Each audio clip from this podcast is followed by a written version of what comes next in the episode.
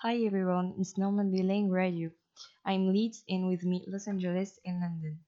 Today, Wednesday, 27th June, we played rugby with the students who take part in Normandy Land. We started sports time around 4 pm. At the beginning, we did the warm up pretty quickly, I must say. Then we started the rugby match by 5. We made three teams and we started the tournament. After, our sports professor agreed to explain a few other aspects of Rugby 15. It's the rugby we can see on TV.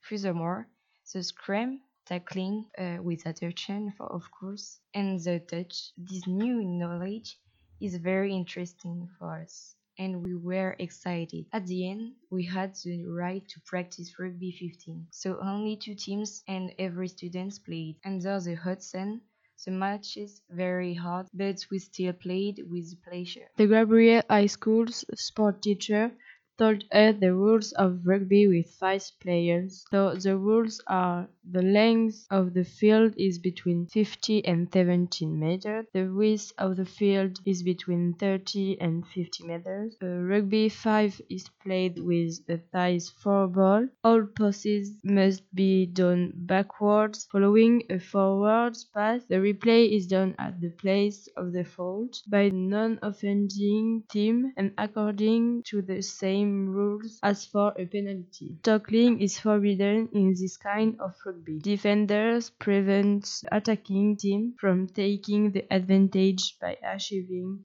a touch. The touch is done with both hands. Uh, it is made on a player between the shoulders and the pelvis. After a touch, the replay must be done immediately at the precise of place of touch. The ball must be placed on the ground before behind the says by a partner of the affected player. A test is given when an attacker who has not been flattens the ball to the ground behind the test line. When the test counts for one point. If a player is during a div to score, the test is granted. Play lasts a maximum of 20 minutes, including up to half time, 5 to 10 minutes. The duration of the match is set by the organizer according to the number of time involved, the amount of available land, and the duration of the tournament. That's the end. I hope you enjoyed. Thanks for all your listening. See you next time. Bye.